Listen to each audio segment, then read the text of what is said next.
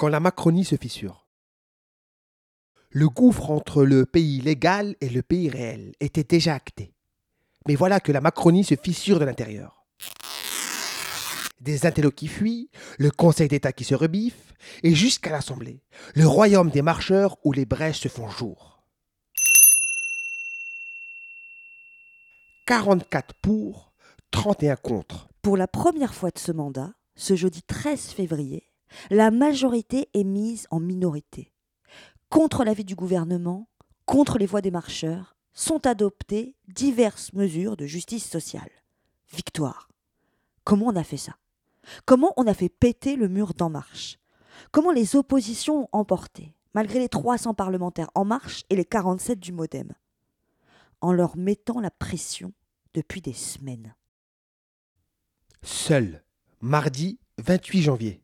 Vous marchez seul, seul contre la rue, seul contre les avocats et les hospitaliers, seul contre les enseignants et les ouvriers, seul contre les étudiants et les pompiers, seul contre les cheminots et les danseuses de l'opéra, seul ici contre la droite, seul contre la gauche, seul surtout contre les Français, seul contre les deux tiers des salariés, seul contre les syndicats et maintenant seul contre le Conseil d'État. Dans l'hémicycle, je prévenais la majorité qu'il ne formait plus qu'une minorité isolée dans le pays. Ça n'était pas nouveau. Avant même son élection, j'avertissais d'emblée Emmanuel Macron. Vous êtes haï, vous êtes haï, vous êtes haï. Je vous le martèle parce que, avec votre cours, avec votre campagne, avec la bourgeoisie qui vous entoure, vous êtes frappé de surdité sociale. Vous n'entendez pas le grondement. Votre heure houleuse sur le parking des Whirlpool n'était qu'un avant-goût. C'est un fossé de classe qui, face à vous, se creuse. Pour qu'il le mesure, ce fossé, pour qu'il le comble, à la place, le président des riches l'a creusé, à la fois par ses actes, suppression de l'ISF, fin des contrats aidés, baisse des appels, etc., et par ses mots. Le Gaulois réfractaire au changement.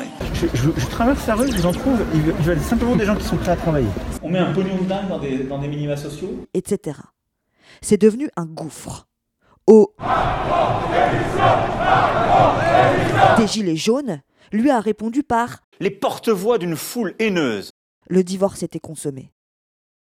La réforme des retraites signe juste, avec des acteurs fatigués, le dernier épisode d'un président qui dirige contre son peuple. La nouveauté n'est pas là. La nouveauté, c'est que désormais, des institutions elles aussi renaclent. Le Conseil d'État, la Cour de cassation, des intellectuels qui l'ont soutenu, des économistes, libéraux, qui prenaient la retraite par points. Le socle même du macronisme se fissure. Et les tribunes de ses proches dans le monde, les avis des énarques sur les projections financières lacunaires, plus les milliers de voix dehors, depuis des semaines, donnaient plus de poids à ma voix. Pourquoi le chef de l'État peut nous envoyer un machin aussi mal fichu, avec une étude d'impact truquée, avec un texte à trous, 29 ordonnances, 29 Pourquoi le, le texte d'un prince prend force de loi? Parce que vous, les premiers, ils ne vous respectent pas. Ils ne met même plus les formes. Parce que vous savez que vous êtes là comme une chambre d'enregistrement des désirs du président. Que vous serez là comme des carpettes à voter n'importe quoi, les yeux fermés. Hurlez, hurlez. Mais souvenez-vous, il y a deux ans, vous promettiez d'écouter la société civile et à la place, vous la brutalisez à coups de LBD. Malgré les huées, on les piquait à l'orgueil. Personne n'aime ça, être maltraité et surtout que ça se sache, que ça se voit. Humanité, jeudi 30 janvier. Même le MEDEF. À l'Assemblée, les députés marcheurs se montraient droits dans leurs bottes. Non, ils n'allongeraient pas de 5 à 12 jours le congé de deuil pour le décès d'un enfant mineur.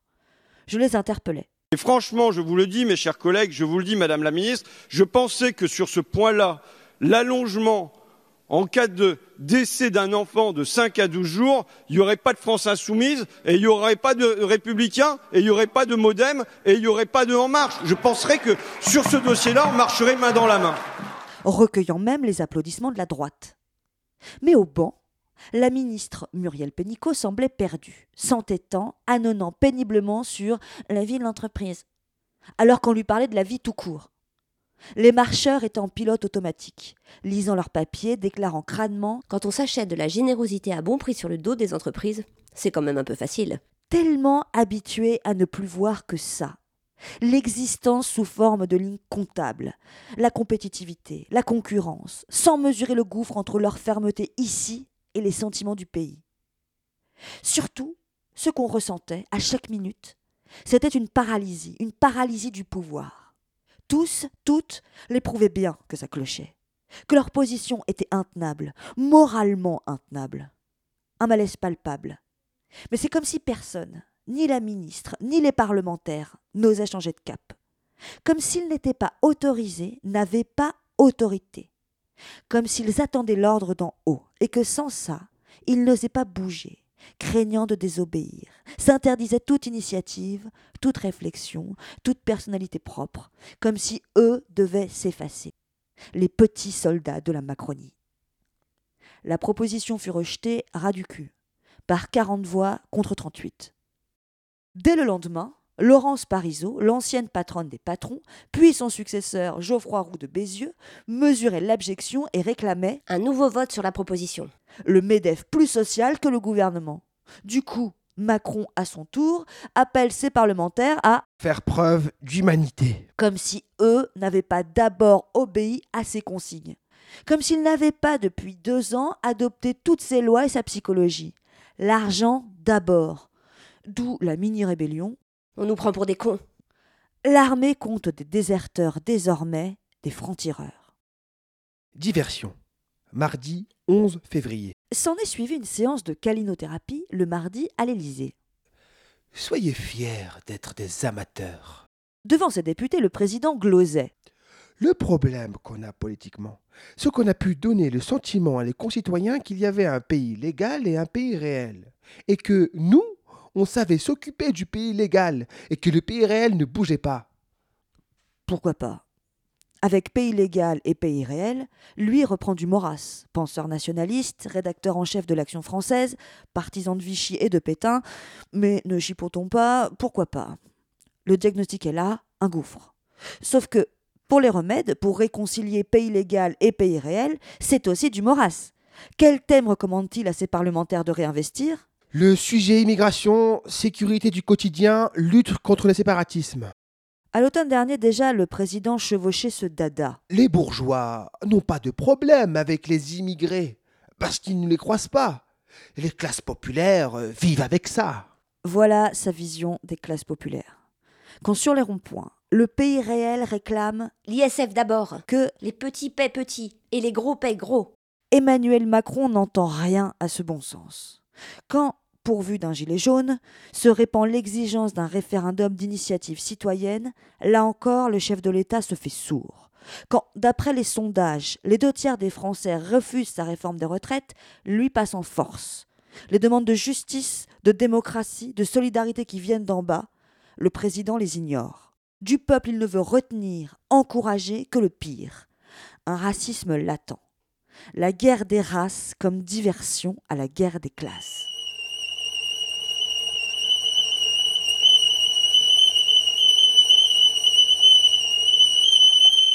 Sous la pression. Jeudi 13 février. Mes bien chers frères, mes bien chères sœurs, nous devons continuer d'espérer. Nous devons maintenir notre foi en l'homme. fut-il marcheur. Avec ces diverses mesures de justice sociale, le fruit était mûr, peut-être prêt à cueillir. Aussi, à l'instar de mes collègues communistes, socialistes, UDI, républicains, tous en cœur, j'admonestais les marcheurs. Que vous a répondu la majorité en commission des affaires sociales, monsieur le rapporteur? Que votre volonté est louable, qu'on ne peut qu'être d'accord avec les objectifs annoncés, que vous posez les bonnes questions, mais, mais, mais, car il y a forcément un mais, je cite la députée d'En Marche, vous posez les bonnes questions, mais pas au bon moment. Texto, vous posez les bonnes questions, mais pas au bon moment. Pas au bon moment pour qui? Pas au bon moment pour les premiers concernés? Pas au bon moment pour les personnes handicapées? Pas au bon moment pour Karine, Myriam, Nicolas, Christian, Stéphanie? Non, pas au bon moment pour le gouvernement. Pas au bon moment pour la majorité. Ces mesures arrivent, je cite toujours la majorité, de manière un peu anticipée. Pourquoi? Parce que des réflexions sont en cours, parce que, texto toujours, ces questions complexes et exigeantes doivent être traitées lors de futures grandes réformes que nous discuterons dans les deux prochaines années. Il faut donc attendre. Attendre, nous dit-on, le projet de loi instituant un système universel de retraite? Ça va se faire rapidement, ça. Attendre le projet de loi instaurant un revenu universel d'activité qui sera présenté l'année prochaine Là-dessus, il n'y a pas de procédure accélérée. Attendre la réforme sur le grand âge et l'autonomie Attendre, attendre, attendre. Votre agenda, monsieur le rapporteur, l'agenda de sa assemblée, doit se caler sur l'agenda ministériel. L'urgence n'est pas sociale, mais sur l'urgence gouvernementale qui prime. Et c'est en l'occurrence une urgence d'attendre. Mesdames, Messieurs d'En Marche, vous serez seuls à nouveau aujourd'hui. Seuls contre tous, seuls contre les communistes, seuls contre les insoumis, seuls contre les socialistes, seuls, je pense, contre les républicains, seuls contre la droite, seuls contre la gauche. Vous serez seuls, seuls à nouveau pour des raisons d'agenda. Aussi, je fais le même pari que vous, monsieur le rapporteur. Le paru qu'un seul parti aujourd'hui saura nous rassembler, celui de l'humanité. Ne nous décevez pas, collègues marcheurs, ne décevez pas à nouveau les Français, donnez-leur désormais des preuves d'humanité. Les marcheurs n'étaient que cinq alors à participer au débat. J'ai compté. Comme souvent, le vote approchant, des parlementaires ont rappliqué. Aussi, je les sermonnais. Je voudrais prévenir les députés En Marche qui sont rentrés en cours de débat. Attention, vous allez être seuls. Il y a eu la proposition de loi de Marie-Georges Buffet la dernière fois, les marcheurs étaient seuls. Vous étiez seuls contre la droite, vous étiez seuls contre la gauche. Il y a eu la PPL deuil, c'est produite la même chose. Vous allez vous prononcer là sur des choses qui concernent des centaines de milliers de personnes dans le pays. Faites-le en votre âme et conscience. Il y avait de la nervosité pour une fois, une incertitude. Aussi, avant le vote, la majorité a suspendu la séance. Dans le salon de la Croix, le chef de file essaie de rameuter des députés, la ministre de remotiver les troupes. J'appelle mon monsieur Com à deux mètres d'eux, parlant plus fort. Ouais, Sylvain, tu peux démarrer un live tweet? Il y a réunion de crise là dans la majorité. Attends, attends, je vais prendre une photo. Pourquoi? Pourquoi ça? Oui, pour qu'il se sache sous le regard du dehors, de l'opinion, et non dans l'entre-soi. De retour en séance, je lance un dernier appel vous dire ma fierté, notre fierté commune, j'espère, de participer aujourd'hui à une avancée, à une avancée vers l'autonomie des personnes handicapées. Aujourd'hui, soyez pas des mauvais perdants. Soyez des bons gagnants.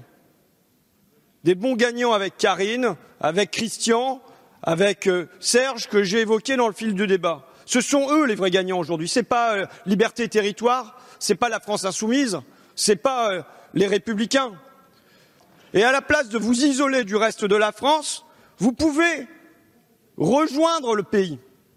Faites-le. De fait, il y aura des décrocheurs. Le scrutin public dénombre certes 28 marcheurs contre, mais 3 abstentions et 4 pour. Surtout, surtout, combien qui ne sont pas venus voter? Combien qui avaient piscine ou poney? Qui ont préféré ne pas appuyer sur le bouton? Combien qui ont laissé le champ libre à la minorité pour que, un instant, elle devienne la majorité? Qu'on ne se fasse aucune illusion. Sur les grands textes de loi, ils seront là. La majorité tiendra. Macron a pour lui, pour se maintenir, la formidable puissance que lui confère la Ve République. Mais d'abord, nous remportons trop peu de victoires dans cette enceinte maudite pour renoncer au bonheur de vous narrer ce moment. Surtout, c'est un symptôme un symptôme de l'isolement, un symptôme du doute, que même dans cette assemblée macroniste, même chez les Godillots, même chez les Playmobil, des brèches se font jour.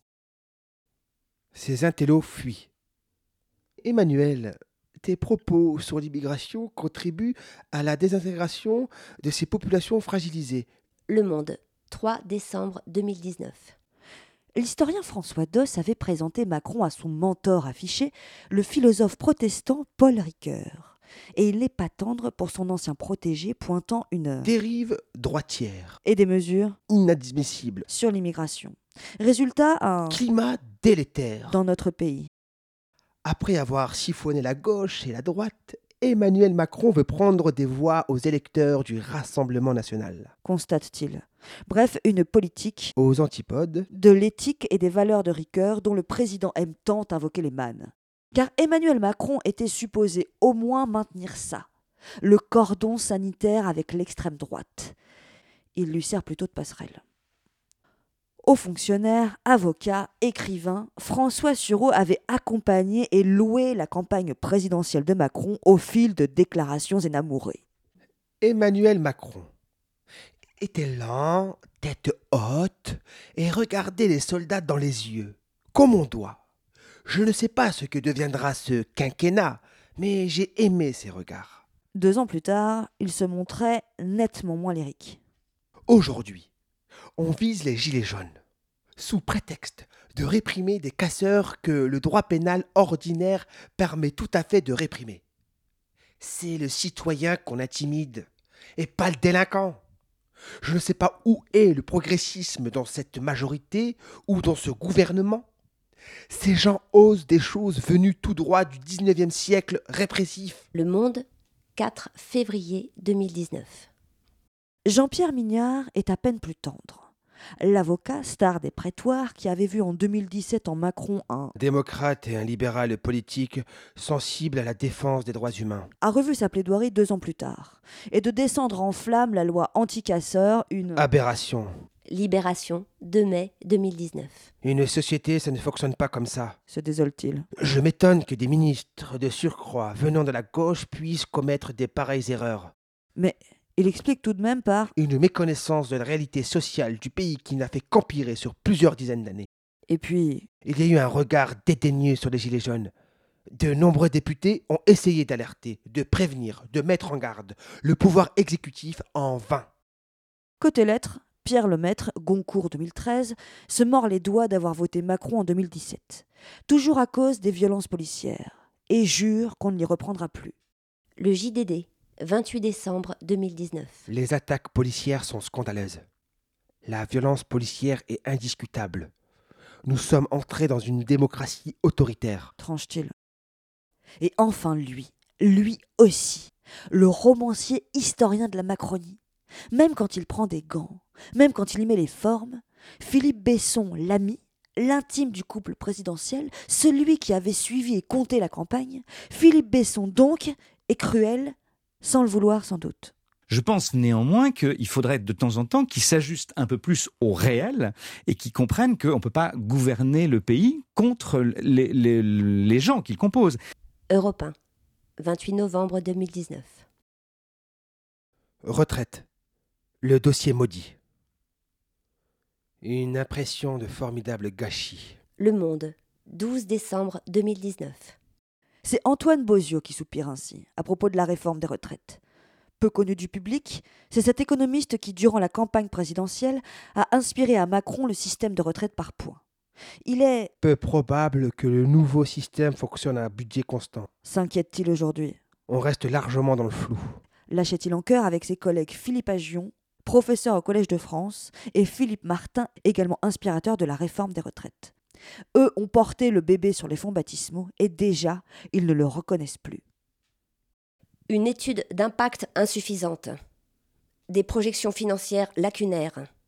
Un flou sur l'âge de départ à la retraite, sur le taux d'emploi des seniors, sur les dépenses d'assurance chômage. Rarement le Conseil d'État aura étrié aussi clairement un texte de loi. Le projet ne répond pas aux exigences générales d'objectivité et de sincérité. Ce n'est plus un simple avis, c'est de l'éparpillement façon puzzle.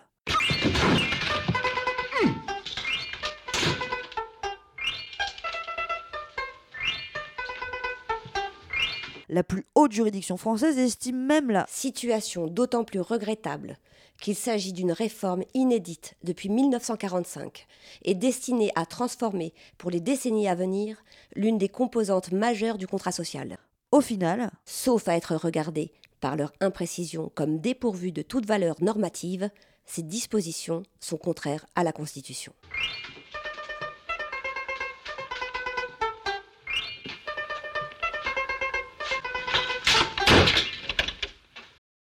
Le contraste frappe entre un contrat social instauré depuis 70 ans et la précipitation, les cafouillages, l'amateurisme de la Macronie sur les retraites. Trop complexe, les ministres ne maîtrisent pas le dossier. Le président fait donc appel à Jean-Paul Delevoye, haut commissaire de la réforme qui est intégré au gouvernement. Mais le voilà épinglé par la haute autorité pour la transparence de la vie publique à cause d'une quinzaine d'oublis dans les cumuls de ses rémunérations. Et donc débarqué. Son remplaçant, Laurent Pietraszewski, ancien DRH chez Auchan, se retrouve en première ligne alors que, il l'admet, le financement des retraites est ultra technique. France Inter, 10 février 2020. D'où des moments surréalistes. En commission, on découvre que le point sera indexé sur un revenu moyen d'activité par tête. Kesako. Personne ne sait, surtout pas l'INSEE. Mais l'INSEE va fabriquer cet indice. Assurent les députés marcheurs. Ah bon? L'Institut dénie, il n'a reçu aucune commande. Ah, en fait, c'est le Conseil d'État qui va concevoir ça. D'où cette impression qu'entre les mains de ces amateurs, le système par points va s'apparenter à une tombola. Et ça laisse des traces. Aux yeux des gens sérieux, ils n'apparaissent plus comme très sérieux. Même la CFDT, pourtant favorable à la mesure, estime par la voix de Laurent Berger que le projet sur les retraites ne serait pas juste s'il ne comportait pas des éléments sur la pénibilité au travail. Le Figaro, 16 février 2020. Et de s'inquiéter à voix haute de l'impréparation qu'on vit depuis des mois. Quant au MEDEF, il trouve que le gouvernement pousse un peu, c'est dire. Déjà, on n'était pas du tout demandeur de cette réforme. La Croix, 19 décembre 2019. Se couvre son président Geoffroy Roux de Bézieux, avant de sortir la sulfateuse. On n'y voit pas plus clair, surtout dans le projet du gouvernement. RTL, 17 février 2020.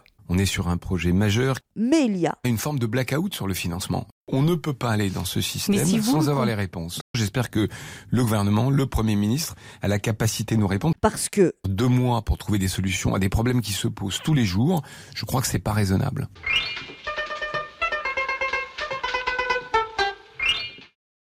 Députés et conseillers se rebellent. Ce qui pose problème, c'est qu'il y a entre Emmanuel Macron et les élus, les députés, une sorte de cabinet noir d'une vingtaine de personnes, qui ne sont pas élus, qui sont juste des technocrates, qui décident de tout, qui nous donnent des fiches et nous disent c'est ça, il n'y a pas à discuter. France 2. François-Michel Lambert traîne son spleen. Le député des Bouches-du-Rhône a d'ailleurs fini par jeter l'éponge. En octobre 2018, il a quitté le groupe LERM à l'Assemblée comme 16 autres de ses collègues depuis deux ans qui ont fait leur valise. Plus que le nombre, c'est leur raison qui soulève le doute. La verticalité du pouvoir et l'absence de démocratie reviennent en boucle. En gros, le pouvoir n'écoute pas ce qui remonte du terrain, décide tout, tout seul. Frédéric Tufnel, élu de Charente-Maritime, a elle aussi atteint un point de non-retour. Elle refuse surtout de creuser davantage le fossé créé par le projet sur les retraites entre les Français et la majorité. Ça tangue jusqu'à Paris, avec un dissident, Cédric Villani, reçu par le président, et qui refuse de se plier à des exigences qui infligent un camouflé à Emmanuel Macron. Le Parisien, 26 janvier 2020. Aujourd'hui, j'acte une divergence majeure. L'âge tranquille, le matheux en sortant du palais, c'est dire la panne d'autorité. À l'Élysée, c'est la valse des conseillers. Sylvain Faure, conseiller en com, avait déjà filé chez le copain milliardaire François Pinault, quand le conseiller spécial Ismaël Emélien était passé chez l'ami milliardaire Bernard Arnault. Philippe Grandjean, venu de la CFDT, était arrivé pour les remplacer. C'est fini. Il n'aura même pas tenu un an. Se désole un membre de LREM historique. Le Figaro, 11 février 2020. C'est que l'ancien PS était contrarié par le dossier des retraites. Opposé à l'âge pivot à 64 ans. Le Figaro, 12 février 2020. Cela n'existe pas. La relation unilatérale avec le peuple. Ce quinquennat est fragile. Euh, fragile. Fragile. Avançait-il? Des institutions qui grondent. Cette circulaire a pour effet potentiel de ne pas prendre en considération l'expression politique manifestée par plus de 40% du corps électoral pour les prochaines élections. Du balai, la circulaire Castaner, qui visait à gonfler les résultats de LERM, a éliminé de la carte politique toutes les villes de moins de 9000 habitants. Elle est retoquée sans ménagement intégralement par le Conseil d'État, qui dénonce même une différence de traitement entre les partis politiques dans la manœuvre de Castaner. C'est pas beau de vouloir biaiser les résultats. C'est aussi la HATVP qui n'a pas lâché sur Delevoye. Et la présidente de la Cour de cassation et le procureur général, pourtant nommé par Macron, qui dans l'affaire Sarah Halimi rappelle que l'indépendance de la justice, dont le président de la République est le garant, est une condition essentielle du fonctionnement de la démocratie. Par où ça tient encore? Ce quinquennat est peut-être... euh, Fragile. Euh, fragile. Fragile. Mais il tient toujours.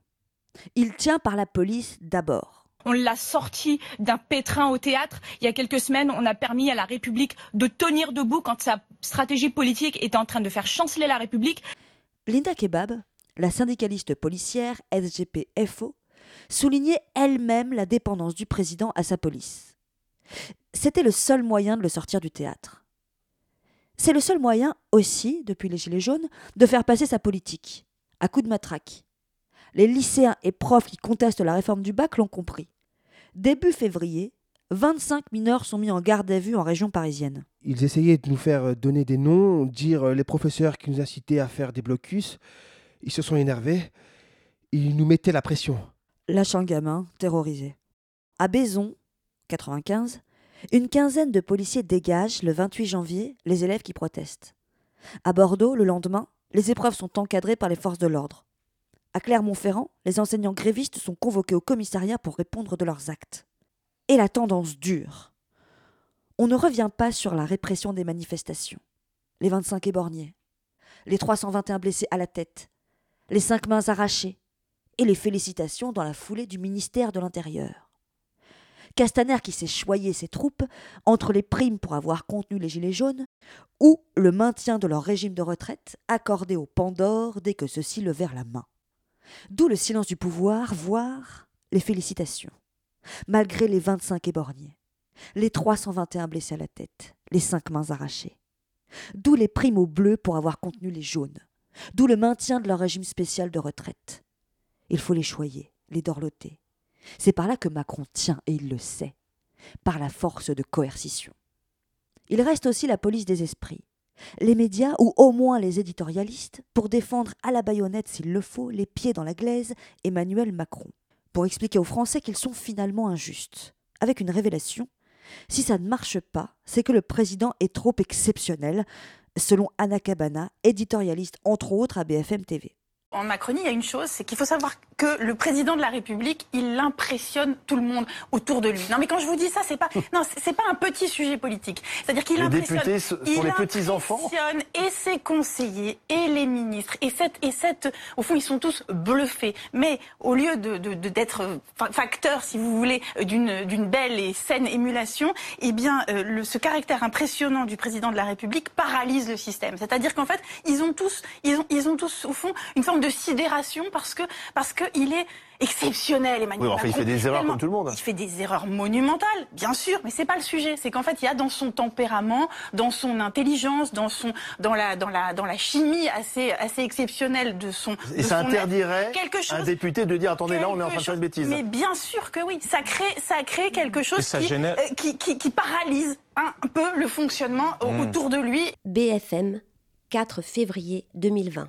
Et puis bon, quand même, au-delà de ces bisbilles, sur les retraites, sur les sujets importants, il faut bien dire qu'il répond présent. Emmanuel Macron, c'est quand même le premier président qui s'occupe autant d'écologie. Il commence à avoir un bilan. Ce Pam Karine Bécard. France Inter, 16 février 2020.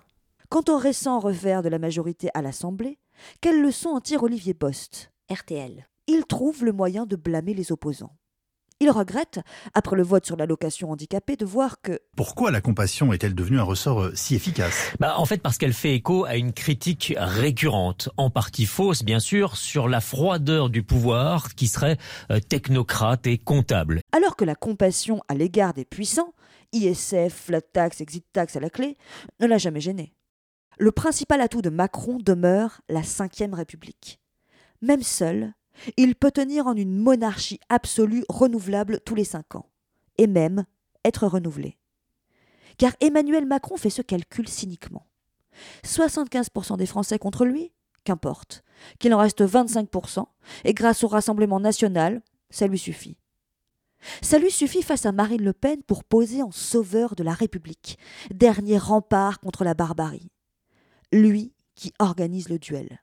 C'est que Macron tient, surtout, par la faiblesse de ses adversaires, par la division de ses oppositions. Un article de François Ruffin et Cyril Pocréo, lu par Aurore Juvenel, Anne Werner, Mohamed Sediki.